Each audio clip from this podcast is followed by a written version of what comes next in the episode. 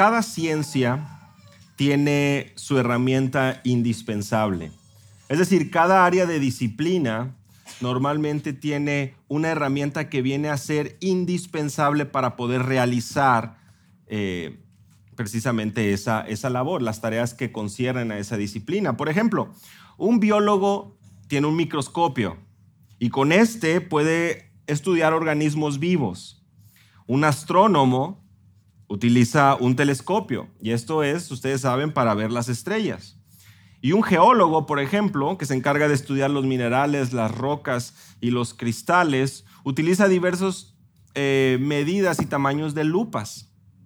Y es así como, bueno, un geólogo difícilmente se va a beneficiar de utilizar un telescopio para su área, así como un biólogo difícilmente se va a beneficiar de utilizar eh, lupas de un geólogo para su área. No tiene la función y no le provee los resultados que necesita. Y así, hermanos, como cada ciencia, como diversas áreas disciplinarias en esta vida tienen sus herramientas indispensables, lo mismo sucede cuando nos acercamos a Dios. El estudio de la teología, el estudio de Dios, requiere de un instrumento indispensable. Y esta es la humildad. Y si ha habido un tema que hemos visto a lo largo del Evangelio de Jesucristo según Lucas, es que el Señor y la venida de Cristo ha venido, eh, ha, sido primordialmente para poder eh, salvar, para poder eh, traer salvación a aquellos que están en esa situación desfavorable. No hace muchos domingos atrás estudiábamos de la importancia de ser pobre y humilde de espíritu, de la importancia de ser sometidos de alguna manera o de someterse a la autoridad de la palabra.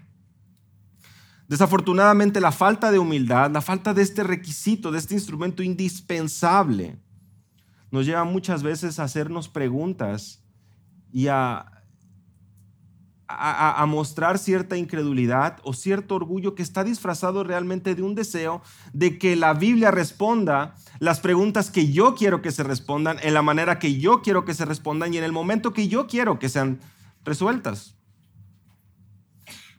El orgullo se disfraza, la falta de humildad se disfraza y se presenta a través de nuestras acciones, de nuestras palabras, de nuestros hechos.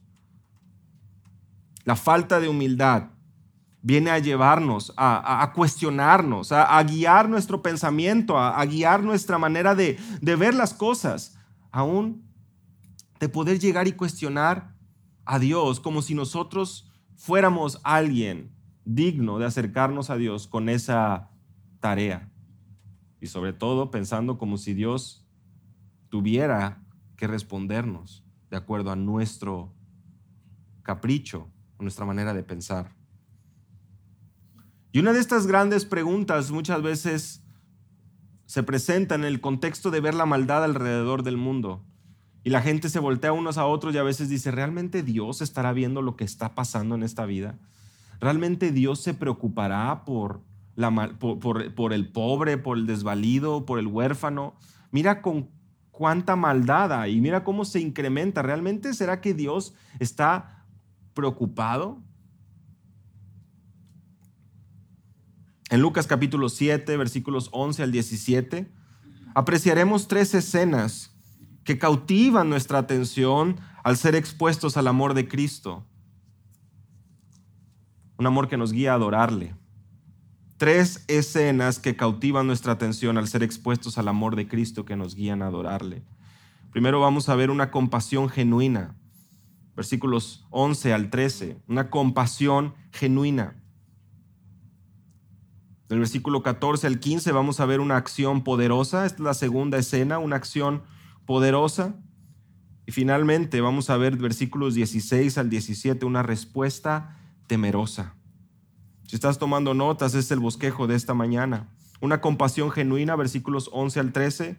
Una acción poderosa, versículos 14 al 15. Y una respuesta temerosa, versículos 16 al 17.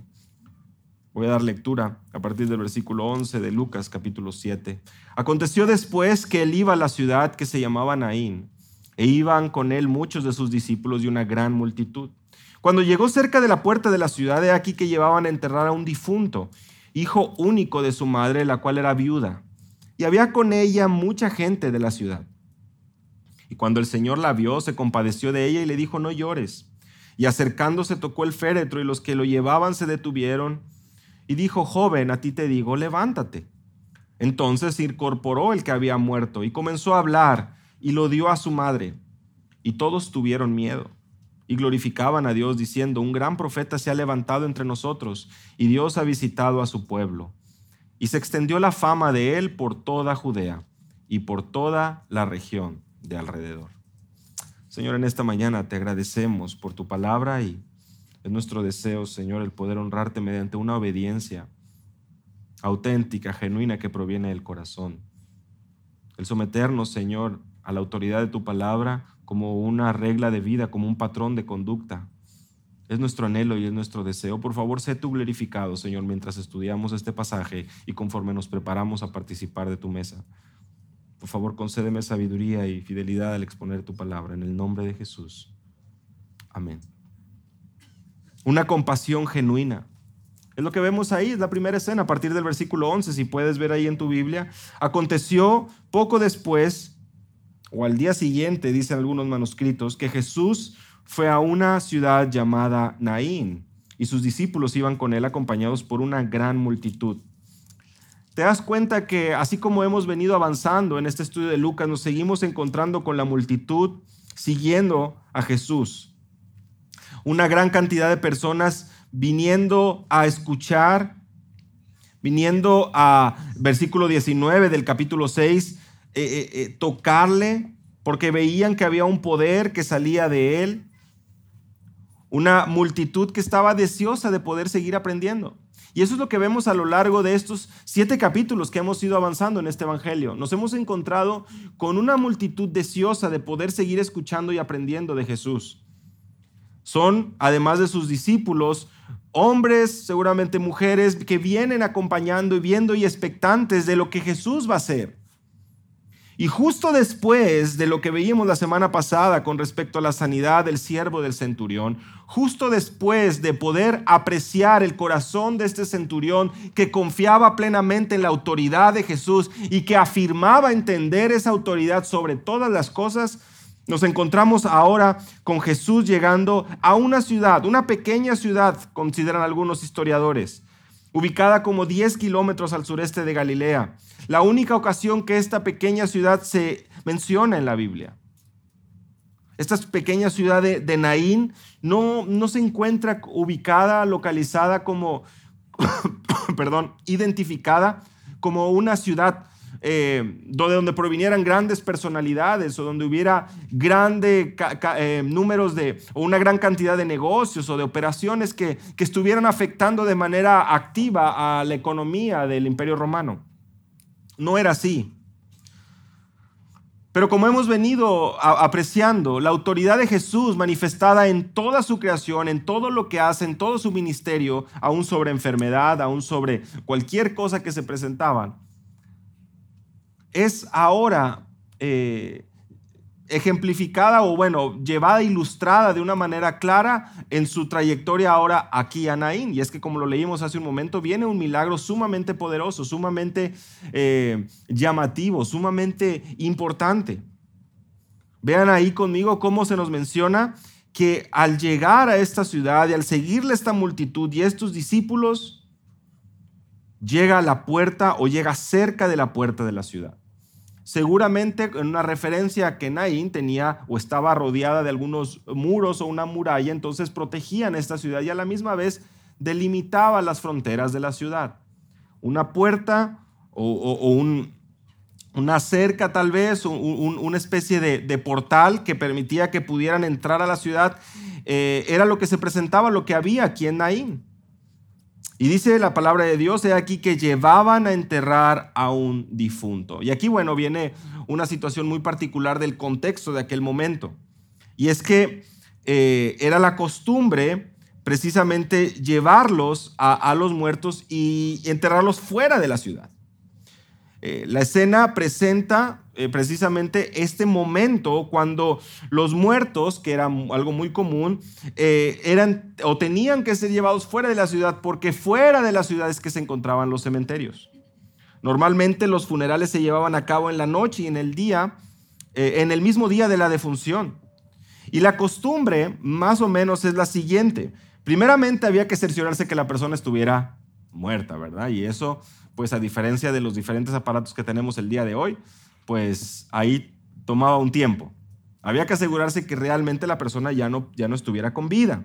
Después, la familia mostraba una angustia que lo llevaba a rasgarse sus vestiduras, a, a, a, a, rasgar las vestiduras al difunto, a presentarlo ya en una situación básicamente dando a entender que estaba muerto y por supuesto a cerrarle, cerrarle los ojos. Y finalmente, ahora la intención es evitar la descomposición del cuerpo y el deterioro del cuerpo, por lo tanto tenía que ser ungido y sería, tenía que ser enterrado y por eso es que llevaban, llevaban cierta prisa porque había que realizarlo el mismo día.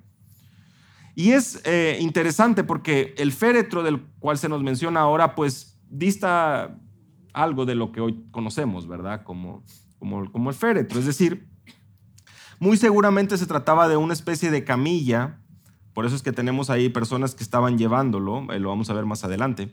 Eh, y este, eh, este cuerpo estaba envuelto en, diferentes eh, ropas o, sábanas de una manera distinta, eran envueltos de una manera muy particular y es verdad, sin duda, esta estructura que seguramente era hecha de madera era la que ayudaba a que pudieran estar transportando los cuerpos. Ahora, Lucas nos hace mención de algo muy interesante y es que no se trata de cualquier muerto, en el sentido particular de lo que implica o lo que significa para su madre. Miren ahí conmigo, continuamos en el versículo 12. Este difunto era hijo único de su madre, la cual era viuda, y había con ella mucha gente de la ciudad. En esta escena, en esta primera escena de la compasión genuina de Jesús, nos damos cuenta que la manera en que va trazando eh, la imagen, que nos va ilustrando Lucas, eh, inspirado por el Espíritu, nos lleva a, a, admirarnos o a contemplar una situación pues sumamente desgarradora. Porque una mujer había perdido a su único hijo, pero no era cualquier mujer porque ya se encontraba también viuda, ya no tenía a su esposo. Por lo cual esto, evidentemente, indicaba de que esta mujer estaba o había quedado sola. Había mucha gente de la ciudad con ella. El único hijo de una viuda. Y podemos imaginar o tratar de imaginar la escena y, y, darnos cuenta que para la mujer seguro se trataba de una situación muy, muy, muy desfavorable, muy triste no, no exageramos, cuando seguramente podrían provenir de su mente, de su corazón, de su boca, eh, frases pues muy fatalistas, ya qué me queda por vivir, qué más sigue en esta vida para mí, ya no hay nada, ya no hay razón de seguir aquí. ¿Verdad? Generalmente la gente reacciona y dice, llévame Dios ya también a mí, ya para qué estoy, no, no tengo nada que hacer en esta tierra, se ha ido todo, etcétera, etcétera. Lo que resulta muy interesante, hermanos, y, me gustaría que pudiéramos apreciarlo juntos, es ¿por qué, ¿por qué una viuda? Y a su vez, ¿qué es lo que la Biblia nos enseña acerca de las viudas? No tanto el hecho de que si significan algo especial o no, pero si hacemos un poco de memoria y conforme avancemos en la exposición en esta mañana, nos vamos a dar cuenta que las viudas tienen cierto lugar importante en el corazón de Dios. Y les animo a que con sus Biblias podamos ir a Deuteronomio capítulo 10. Acompáñenme a Deuteronomio capítulo 10 y vamos a estudiar una, o vamos a dar lectura a una sección que nos habla del carácter de Dios, que nos hablan y nos enseñan acerca de lo que hay en el corazón de Dios, pero también que implica una responsabilidad importante para el pueblo de Dios. a partir del versículo 12 del capítulo 10 de Deuteronomio dice, y ahora Israel, ¿qué requiere de ti el Señor tu Dios? Sino que temas al Señor tu Dios, que andes en todos sus caminos y que le ames y que sirvas al Señor tu Dios con todo tu corazón y con toda tu alma, y que guarde los mandamientos del Señor y sus estatutos que yo te ordeno hoy para tu bien. Es decir, en esta primera eh, pregunta que vemos a partir del versículo 12 y 13, nos damos cuenta que hay un énfasis muy, muy importante. Y es que vemos repetido al menos en cuatro ocasiones Yahweh, el Señor tu Dios. Una, una, referencia directa al pueblo de que es importante que temas a Yahweh, que andes en sus caminos, que le ames, que le sirvas con todo lo que eres y que guardes sus mandamientos, que guardes sus estatutos para tu bien. Mira ya a partir del versículo 14. He aquí, a Él, a Yahweh, a tu Dios, le pertenecen los cielos y los cielos de los cielos, la tierra y todo lo que en ella hay. Hermanos, si hay una manera de que nuestras vidas, de que nosotros podamos entrar en perspectiva de, quiénes somos nosotros y de quién es Dios, creo que este versículo 14 viene a, a ayudarnos y a ilustrarnos un poco. Y también como vamos a ver un momento más, a traer un temor reverente a nuestro corazón de saber con quién nos estamos acercando. Es el creador de todo, los cielos, los cielos de los cielos, la tierra y todo lo que en ella hay. Sin embargo, vean ahí versículo 15. A él, a Yahweh, se, le se agradó de tus padres, los amó y los escogió a su descendencia después de ellos, es decir, a vosotros, de entre todos los pueblos, como se ve hoy. Vamos a, empezar a situarnos en esta perspectiva que es importante, lo veíamos en la introducción, la humildad. Y entendamos algo, Él como Dios, como Señor y dueño de todo lo que hay, le dice a Israel, se agradó de tus padres y los amó y escogió su descendencia, a ustedes, de entre todos los pueblos, así como se ve hoy. Si lo vemos en contexto, diríamos, pues por supuesto, a Él le pertenecen todo. Muchas veces no, no, no cuestionamos todas, todas estas situaciones y lo hacemos bien, pero en otras situaciones de la vida o en otros escenarios de la vida somos muy, muy, muy, muy prestos o, muy rápidos para cuestionar. ¿Por qué Dios? ¿Por qué haces eso? ¿Por qué, ¿Por qué permites esto? ¿Por qué Dios permite? Lo veíamos hace un inicio, ¿verdad? Y todo esto muchas veces escondiendo orgullo. ¿Cómo es que, yo no sé cómo es que Dios no ha consumido a este hombre después de tanta maldad que ha hecho? Bueno, también lo hemos estado viendo hace un momento más. Nosotros no somos nadie para que estar buscando juicios sobre otras personas. Imagínate si el Señor nos hubiera dado conforme a lo que cada uno de nosotros merecemos. No, pero lo que sí vemos de manera muy evidente aquí es, yo soy el Señor de todo lo que hay. Y yo soy el que los escogí a sus padres y los que he mantenido mi promesa y mi fidelidad y mi amor para con ustedes de entre todos los pueblos.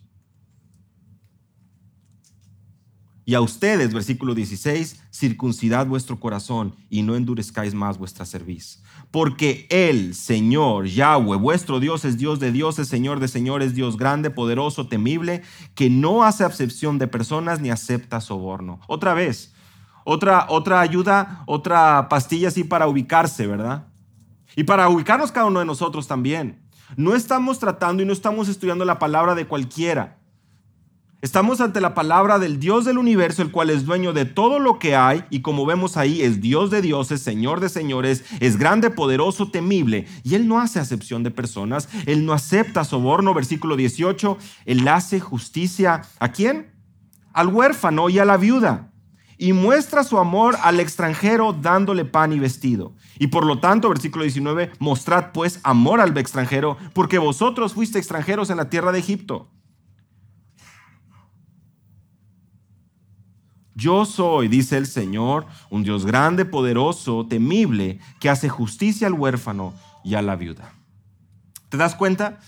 Cómo en su presentación, Yahweh, el Dios de Israel, el Dios vivo y verdadero, dueño de todo lo que hay, muestra, sí, con fuerza, con firmeza, declaraciones contundentes sobre su poder, pero a la misma vez declaraciones contundentes sobre su amor y compasión. ¿Con quiénes y hacia quiénes? Bueno, su fidelidad hacia su pueblo y también hacia aquellos huérfanos y viudas. Él muestra que Él es quien hace justicia. Y yo no sé tú, pero si es Dios quien está haciendo justicia, no hay ningún lugar a dudas a que será justicia precisamente lo que se imparta.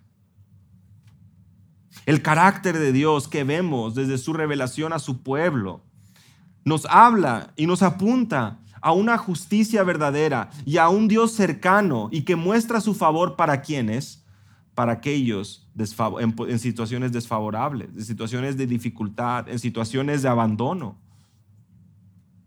Pero de la misma manera que apunta y que hace ver a su pueblo, ustedes deben circuncidar su corazón y dejar de endurecer su servicio. Ustedes deben someterse deben ser humildes. Yo soy el Señor dueño de todo lo que hay. Vayan conmigo al Salmo 68. Salmo 68.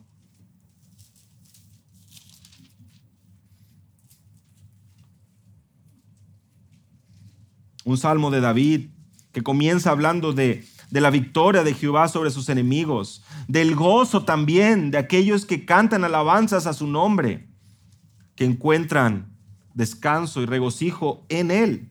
Y en el versículo 5 dice David, Él es padre de los huérfanos y defensor de las viudas, es Dios en su santa morada. Dios prepara un hogar para los solitarios, versículo 6, conduce a los cautivos a prosperidad Solo los rebeldes habitan en una tierra seca.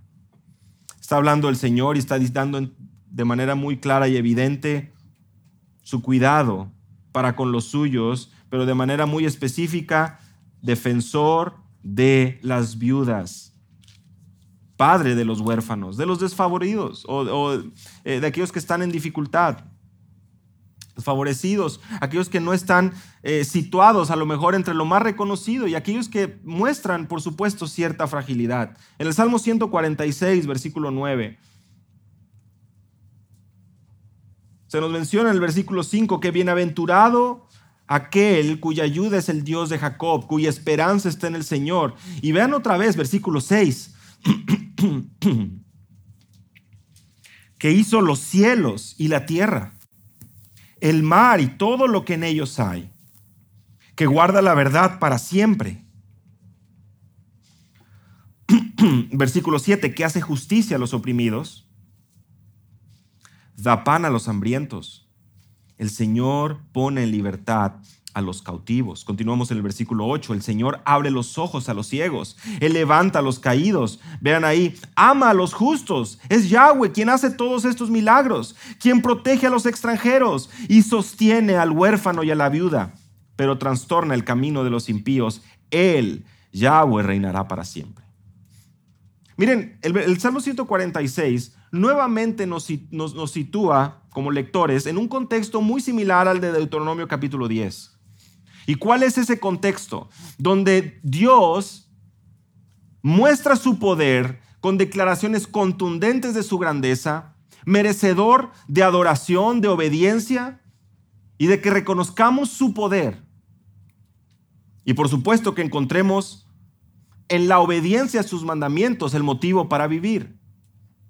Pero no solamente es eso, sino que en estas declaraciones contundentes de poder y de grandeza, de la misma manera, nos deja ver que Él es quien sostiene al huérfano y a la viuda. Que es Él quien está cercano de los que necesitan. Y son estas palabras y este contexto que me gustaría que pudiéramos eh, estar recordando continuamente cuando vienen esos pensamientos y esos cuestionamientos sobre dónde está Dios. Porque si nosotros, mediante este tipo de cuestionamientos, ponemos un poco de duda con respecto a por qué no está actuando en vista de tanta injusticia, si nosotros permitimos que esa duda comience a dar fruto en nuestro corazón, estamos yendo en contra de lo que leemos en la Escritura. Y estamos mostrando incredulidad a las promesas de Dios y mostrando mucha ligereza ante el Dios creador de todo lo que hay. Porque si Él ha prometido que habrá justicia y que Él será el defensor de aquellos que lo necesitan, es porque Él va a ser. Y porque Él va a ser de manera contundente el que imparta justicia sin acepción de personas. Muy lejos esté en nuestro corazón el querer situar o presentarnos en una situación donde cuestionamos bajo una premisa de, bueno, si está Dios, pues que haga algo. Como si nosotros fuésemos Dios. O como si nosotros estuviéramos en ese mismo lugar de autoridad. Me parece que la palabra de Dios es bastante contundente, que Él muestra de manera contundente, la palabra de Dios es muy clara porque muestra de manera evidente que es Dios quien está a cargo y es dueño de todo. En Proverbios capítulo 15, versículo 25, es Jehová, es Yahweh quien asolará la casa de los soberbios, pero afirmará la heredad de la viuda. Proverbios 15, 25. Y seguramente más de alguno de los presentes habrá recordado Santiago capítulo 1, versículo 17, donde Santiago precisamente habla de esta religión, religión pura y sin mácula.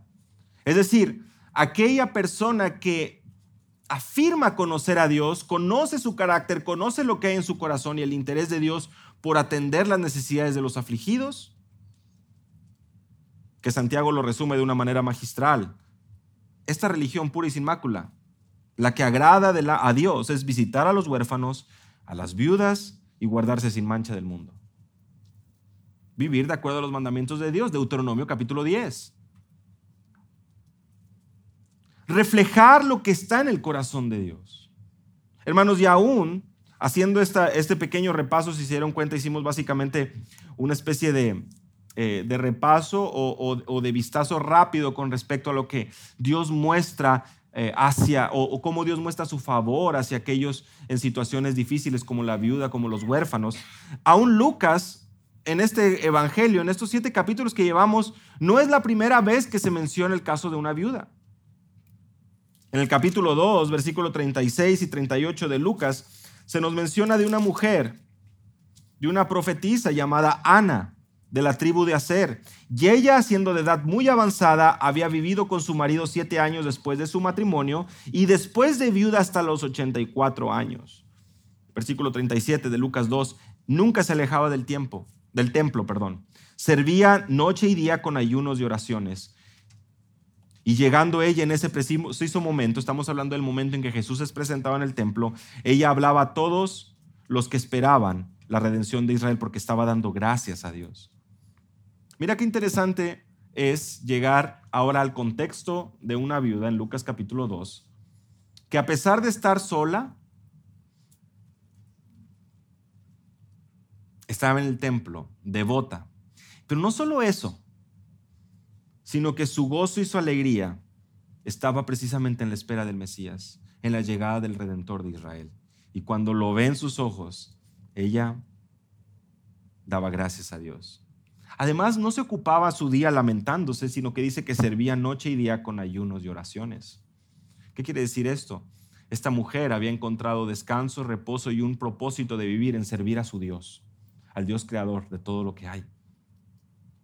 No estaba sola. Más adelante, en Lucas capítulo 4, con respecto a este juicio contra los gentiles, es Jesús quien hace mención eh, de la viuda de, de Sarepta, ahí a partir del versículo 24, 25 y 26, del ministerio del Elías con ella. Y lo hace mención de manera muy breve. Más adelante vamos a, ir allá. Así que tanto en el Antiguo Testamento como aún en el Evangelio de Lucas nos damos cuenta que, que las viudas no están lejos del corazón de Dios sino que Dios muestra un cariño, muestra una compasión, muestra un amor hacia ellas, hacia el huérfano, hacia aquellos tal vez a la vista de los hombres completamente indefensos. Y con ella había mucha gente de la ciudad, continúa nuestro pasaje, versículo 12 de Lucas 7. Con esta viuda había mucha gente de la ciudad. Y estaban buscando seguramente consolarla y apoyarla. Además de que seguramente algunos de los presentes ya habrán escuchado que en este tiempo parte de la cultura también mostraba a ciertas personas que se conocían o se hacían llamar como dolientes profesionales. Los dolientes profesionales eran personas que se encargaban de básicamente llorar eh, en los funerales. Y eran mujeres normalmente que cobraban por lamentarse de manera melancólica mientras se recitaba el nombre del difunto. Y además estaban haciendo ruido y, generalmente era un, ruido muy caótico lo que se presentaba en ese tipo de escenarios. Pues este tipo de multitud que venía y acompañaba a la mujer. Vean ahí conmigo versículo 13. Y cuando el Señor la vio, se compadeció de ella y le dijo, no llores.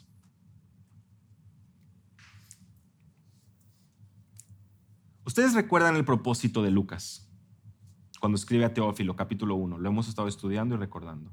Presentar la verdad precisa acerca de todo lo que había acontecido. Le dice, Teófilo, gentil, te voy a presentar. Voy a investigar diligentemente y aquí está. Este es, hermanos, esta es la primera ocasión donde Lucas identifica a Jesús como Señor. Presten mucha atención. No es la primera vez que la palabra Señor es mencionada en el Evangelio de Lucas en referencia a Jesús. Lo vamos a ver en un momento más. Ya, lo, ya se había hecho, pero eran conversaciones, ya, cerca, ya sea Elizabeth, Pedro y otros que mencionan a Jesús como Señor. Pero aquí es la primera vez que Lucas hace mención de Jesús como Señor. Y qué interesante es que es justo cuando se nos menciona que Él, el Señor, se compadece de una viuda. Si me están siguiendo, es como una especie de, oye, Teófilo, es porque el Dios de Israel, el defensor de la viuda y el huérfano, el que sostiene y que es dueño de todas las cosas, Él está aquí. Y ahora está mostrando de manera evidente y cumpliendo aquello que ya se ha escrito años atrás. De manera cercana, de manera verdadera, amorosa, compasiva, el Dios del universo se hizo carne y está aquí presente mostrando compasión con una viuda. El Señor, dice Lucas, curios. A partir de aquí lo sigue mencionando a lo largo del Evangelio.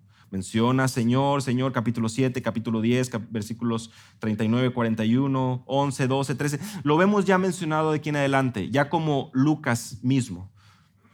Pero anteriormente ya había sido mostrado, ya había sido mencionado. Y eso lo vemos, por ejemplo, en el capítulo 1, versículo 53.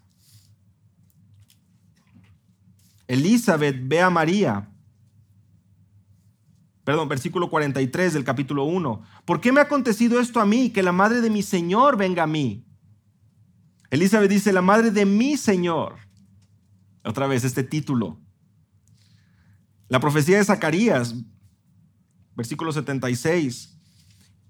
Y tú, niño, serás llamado profeta del Altísimo, Zacarías hablando de Juan el Bautista, porque irás delante del Señor para preparar sus caminos. Aquí es, Zacarías quien está haciéndole, haciendo, haciendo uso de Señor para referirse a Jesús. Y por supuesto, en el nacimiento de nuestro Señor Jesús, Lucas capítulo 2, versículo 11, el ángel se presenta con estos pastores en el campo y les dice, porque hoy os ha nacido, versículo 11 del capítulo 2, en la ciudad de David, un Salvador que es Cristo el Señor. Además, Pedro en Lucas capítulo 5, versículo 8, recordarán ustedes, un precioso pasaje que estudiamos ya hace algunos meses. Simón cae a los pies de Jesús y le dice, apártate de mí, Señor, pues soy un hombre pecador. Lucas capítulo 5, versículo 8. Recuerden, comenzamos hablando de la humildad. Y miren cómo se nos ha ido trazando precisamente ese reconocimiento de varios personajes, de, varios, eh, de varias conversaciones que tienen lugar aquí y tienen un respeto reverente y profundo ante Jesús, llamándole Señor. Se trata de un término y del uso de una palabra que es referente a, a Dios, a Dios Todopoderoso. Y aquí Lucas lo hace y le dice, el Señor la vio y se compadeció de ella. Hermanos, el Señor la vio. El Señor escogió a su pueblo, lo leímos hace un momento en Deuteronomio 10. Aquí el Señor vio a esta mujer. No hay nada más, no hay nada a su alrededor que pueda estar llamando más su atención que ver la necesidad de una mujer, viuda que acaba de perder a su hijo. se compadeció de ella. Se trata de un sentimiento de aprecio, de amor, al ver el sufrimiento de esta mujer, porque Jesús no es indiferente al dolor. Si puedes apreciar eso.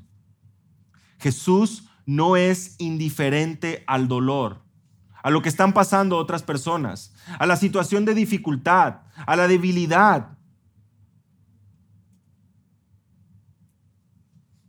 El apóstol Pablo lo entendió muy, perdón, el apóstol Pedro lo entendió muy bien y en su primera carta, en el capítulo 5, versículo 7, instruye a los creyentes a echar toda vuestra ansiedad sobre él, porque él tiene cuidado de nosotros. No se trata de un Dios lejano, se trata de un Dios que está cercano y mostrando compasión y amor para con los suyos. Que muestra amor, compasión, de acuerdo a su perfecta voluntad y en completa armonía con su carácter y con su revelación, la cual hemos estado estudiando, Deuteronomio capítulo 10. Él, siendo el dueño y creador de todo lo que hay, muestra esa compasión, muestra ese amor y muestra ese compromiso por cumplir su palabra. Porque así como el Padre se compadece de los hijos, se compadece Yahweh de los que le temen, porque Él conoce nuestra condición, se acerca, que se acuerda que somos polvo. Salmo 103, versículos 13 y 14, lo estudiábamos al iniciar este año. Él se acuerda que somos polvo y Él está cercano y se compadece de aquellos, de aquellos que le temen. Es la revelación acerca de Dios que encontramos en las Escrituras. Este Jesús, el Señor, el Hijo de Dios, viene y le dice, no llores. La mujer se encontraba triste, se encontraba llorando, seguramente en un momento devastador. Pero la instrucción de Jesús, si te pones a pensar, no parece a lo mejor ser algo muy fácil de realizar. Porque Jesús le está diciendo en medio de todo ese alboroto, de toda esa tristeza, no llores. Eso es algo imposible en sus fuerzas. Es algo que no es natural para alguien que lo está intentando hacer en sus propios esfuerzos. Parece ser una instrucción para que haga algo completamente imposible. Pero realmente viene para preparar de alguna manera la situación de lo que viene a continuación. Una acción poderosa, les mencionaba yo esta segunda escena. Una acción poderosa, la segunda escena que nos llevan, que cautivan nuestra atención y nos permiten poder ver ese amor, esa compasión de Jesús y a la misma vez poder adorarle. Acercándose, versículo 14, ¿Quién? Jesús. Es Jesús quien va a Naín, es Jesús quien ve a esta mujer, es Jesús quien tiene compasión de ella, Jesús quien le habla a la mujer y es Jesús quien se acerca. No solamente son dulces palabras, sino que se acerca. Toca el féretro, seguramente estas, estas tablas, esta, esta especie de camilla que estaban llevando, que por supuesto también trataba de algo ya eh, pues inmundo, ceremonialmente inmundo, algo que no era común, pero es Jesús quien se acerca, toca el féretro. Y los que llevaban se detuvieron. ¿Qué está haciendo este loco? Tal vez pensaban algunos. ¿Qué es lo que acaba de suceder? ¿Por qué este señor se acerca aquí? Y le dijo, joven, a ti te digo, levántate. Lo mismo que le dice a la hija de Jairo en Lucas capítulo 8, versículo 54. Joven, a ti te digo, levántate. Y es interesante porque de igual manera, comentan algunos, que sucede con Lázaro al llamarle Lázaro, sal fuera. Es bueno que él se dirija a Lázaro, es bueno que él se dirija a este joven, porque si no fuera así, todos los muertos se levantarían. Porque a su voz todo, absolutamente todo, se somete. Lo acaba de decir Lucas, ¿no? Él es el Señor. El Señor quien tuvo compasión de ella. Quien se acerca con ella. Entonces se incorporó el que había muerto y comenzó a hablar. Lo leemos pues muy muy rápido a veces, ¿verdad? Pero mm, no estoy muy seguro si alguno de ustedes ha estado presente en un funeral y de repente el muerto se levante y empiece a hablar. Quisiera pensar que no. Y por lo tanto no tenemos experiencia de cómo reaccionaríamos en una situación así, pero imagínalo. Si no se levantó con todo el ruidazo y con toda la multitud que iba y de repente viene un hombre que le dice levántate y se levanta. No estaba dormido, como algunos alegan. La instrucción es directa al joven. El joven habla, por lo que no hay duda del milagro, es una acción poderosa. Y de igual manera, como se menciona ahí con el caso de Lázaro, se dirige a este, este joven, o en el caso eh, específicamente a él, se levanta y Jesús lo da a su madre. Y hermanos, esta acción poderosa es un testimonio claro y evidente de la descripción de los milagros en el Nuevo Testamento. Los milagros en el Nuevo Testamento, los milagros de acuerdo a la Biblia son evidentes, son instantáneos. Y yo no sé ustedes, pero yo no veo por ahí que el muerto haya tenido que tener fe para poder revivir. De hecho, creo que si pensamos un poquito, pues si el muerto está muerto, difícilmente va a poder hacer algo.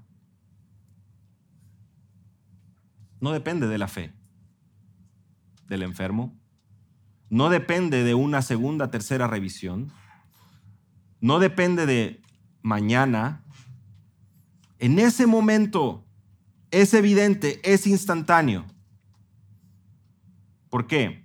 Porque los milagros que vemos en la escritura dan testimonio del poder de Dios y de cómo todo se somete a su autoridad. Lo acabamos de ver hace un momento. Él es Señor, es lo que dice Lucas. Y aquí lo presenta precisamente como el Señor sobre la enfermedad. Sobre la enfermedad. Sobre la muerte.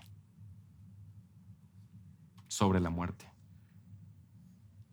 Y finalmente nuestra última escena es una respuesta temerosa, una respuesta temerosa.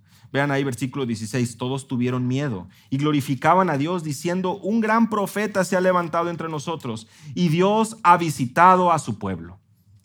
Todos tuvieron miedo y glorificaban a Dios. ¿Qué tipo de reacción es esta? Bueno, evidentemente se trata de un temor, de un temor reverente. Y yo creo que todos palomeamos eso. Cuando hablamos de una obediencia y de un temor a Dios, hablamos de un temor reverente. Hermanos, un muerto acaba de resucitar.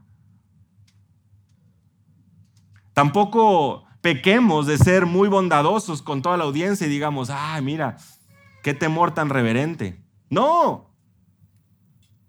Seguramente estaban con temor, con miedo. Imagina la escena. Y precisamente es bueno que pensemos y meditemos en esto, porque este temor, en toda la extensión de la palabra, por supuesto, con un énfasis especial en la reverencia, pero con un énfasis especial también en que no es un amor que paraliza, es un amor que lleva a glorificarlo, es un amor que asombra, que por supuesto te sacude. Estás ante el Dios del universo. Muchos ahí seguramente pensando, pero si, precisamente es, es Yahweh quien le dijo a nuestros padres en el desierto tiempo atrás que Él sería el defensor de los desvalidos, de la huérfana, de la viuda, del huérfano. Y está aquí, haciendo y mostrando un poder, un poder de Dios. Porque si tú te das cuenta, dice ahí el Lucas, glorificaban a Dios. A Dios. O sea, era un testimonio, ellos sabían de quién, quién estaba detrás de esto. Estaban glorificando a Dios. Este es el poder de Dios y por eso es que somos llamados a temerle, temerle a Él y a nada más. Y esto es importante. Hace unos días cuando estaba Manuel con nosotros, eh, conversábamos en, en, una ocasión acerca de este temor. Y es precisamente, somos llamados a temerle a Él y a nada más. Y en el momento que nosotros mostramos temor a la muerte, temor a otra cosa, temor y, las diferentes fobias que puedan existir, temor a esto y el otro, eso es mostrar incredulidad y eso es mostrar orgullo porque no queremos temerle solamente a Dios, porque no creemos realmente quién Dios, quien la, la escritura menciona quién Dios es, porque si realmente confiáramos en Él, no tendríamos por qué temer temor de nada más. Él está en control de todo. Él es el Señor de todo. Él es el dueño de los cielos y de todo lo que hay en la tierra. Lo acabamos de leer. La gente glorificaba a Dios. Es un temor que los guió a realmente adorar, a glorificar. Porque decían ellos, un gran profeta se ha levantado entre nosotros y Dios ha visitado a su pueblo. Y aquí es interesante porque en dos ocasiones Elías y Eliseo obran milagros de este tipo precisamente con mujeres en, situaciones difíciles. Con la viuda de Sarepta, Primera de Reyes capítulo 17, ahí vemos a Elías obrando de manera evidente, contundente, trayendo vida donde no había, por, la obra de Dios. Y Eliseo con la tsunamita en Segunda de Reyes capítulo 4, versículo 8 al 37. Por lo que la audiencia sabía que profetas en el Antiguo Testamento habían podido obrar de parte de Dios cosas así. Y ellos dicen, un gran profeta se ha levantado entre nosotros. Dios ha visitado a su pueblo. Por supuesto, sabemos que se trataba de mucho más que un profeta. Pero ya empieza a haber esa reverencia y esas conexiones, tal vez para la audiencia en ese momento, de quién se trata. Dios ha visitado a su pueblo, es, una frase preciosa. Emanuel Dios con nosotros, Mateo capítulo 1, versículo 23. Y es lo que Zacarías menciona también en esa profecía, en el capítulo 1, en un par de ocasiones, versículo 68 y versículo 78. Ahí en Lucas capítulo 1, bendito sea el Señor, Dios de Israel, porque nos ha visitado y ha efectuado redención. Nos ha visitado. Y en el versículo 78, por la entrañable misericordia de nuestro Dios, con que la aurora nos visitará desde lo alto nos visitó desde lo alto la aurora, la misericordia entrañable de nuestro Dios. Dios ha visitado a su pueblo. Se extendió la fama de él por toda Judea, por toda la región de alrededor. Seguramente una referencia a Palestina, por supuesto haciendo énfasis a la palabra se divulgó. La fama de Jesús seguía divulgándose, seguía alcanzando nuevos horizontes, nuevos lugares, seguía trascendiendo más allá de la región. Hermanos, y estas tres escenas, sin duda, tienen que sacudirnos, cautivar nuestra atención, esa compasión genuina, acorde al carácter de Dios, compasión de ver a esta mujer en necesidad, esta acción poderosa, algo que nadie más puede hacer, traer muertos a la vida y por supuesto el asombro, el miedo, el temor y la manera en que el pueblo glorificaba a Dios de lo que acababa de presenciar. Todo esto, dando testimonio y apuntando precisamente a cómo y dónde, de qué manera es que nosotros debemos de responder ante las continuas muestras de, eh, misericordia, de compasión, de amor de nuestro Dios hacia cada uno de nosotros. Con cuánto cuidado debemos acercarnos a la palabra porque muchas veces, hermanos, con nuestros cuestionamientos mostramos orgullo y anhelo de que las cosas salgan como nosotros queremos en el momento que nosotros queremos. Comenzábamos hablando, ¿no? ¿Realmente Dios se preocupa? ¿Se preocupa de la situación? Sí, sí se preocupa, porque su palabra nos enseña que Dios es bueno, Salmo 100, versículo 5. El Señor es bueno y para siempre su misericordia y su fidelidad por todas las generaciones. Eso debe traer punto final a tus cuestionamientos acerca de la bondad de Dios. Si genuinamente tienes una humildad y te sometes a la autoridad de su palabra. Porque de igual manera, Lamentaciones capítulo 3, versículos 22 al 25 nos recuerdan que grande es su fidelidad y que bueno es Yahweh, bueno es el Señor para los que en Él esperan. Otra vez, ante tantos cuestionamientos, ante tanta duda e incertidumbre. Tu descanso no está en recibir una especie de sentimiento o una señal o una luz que se apague o una mecha o un cerillo que se prenda, una veladora, nada de eso. Es su palabra la que debe traer esa claridad de que nuestro Dios es amor, es bueno, es justo. Y Él obra de acuerdo a su perfecta voluntad, porque como lo leímos en Deuteronomio 10, Él es Señor de los cielos, de los cielos y de la tierra y de todo lo que en ella hay. ¿Tú quién eres? ¿Yo quién soy? ¿Cuál es nuestra carta de presentación delante de Dios? Ninguna. Antes bien, ¿recuerdan cuál es ese instrumento indispensable al acercarnos a Dios? La humildad. Se cuenta de una mujer que había crecido en un contexto donde el pastor depositaba, y seguramente algunos de ustedes se acuerdan, eh, diferentes tarjetitas con promesas de la Biblia. Y en la mesa de, del comedor de la familia de este pastor tenía pues un, un, recipiente o una cajita donde estaban puestas ahí todas las promesas y día con día a lo mejor esta familia sacaba, ¿no? Y leía las promesas. Y esta niña crece y se convierte ya en una esposa, en una mujer, en ama de casa y se encuentra en un contexto de guerra. Se habla de Europa, en un país europeo ya hace varios años. Y ella, entendiendo lo que eso significaba y, el meditar en las promesas de Dios, replica eso y tiene también su propio recipiente y sus propias notas, pasajes hechos a mano puestos ahí en la mesa. En un momento de angustia y desesperación, ella clamando a Dios, una situación de guerra su familia, la necesidad que hay. Señor, ¿cómo es que vamos a poder seguir? ¿Qué promesa tuya es la que me puede sostener? Menciona que la mujer se acerca a la mesa y en lo que quiere, quiere tomar una de las tarjetitas, con su muñeca golpea la caja, se caen y quedan desplegadas en el suelo cada uno de los papelitos de las promesas de Dios. No es una promesa la que Dios ha dado a su pueblo, hermanos. Su palabra está llena y está saturada. Que no quede la más mínima duda de incredulidad en nuestro corazón.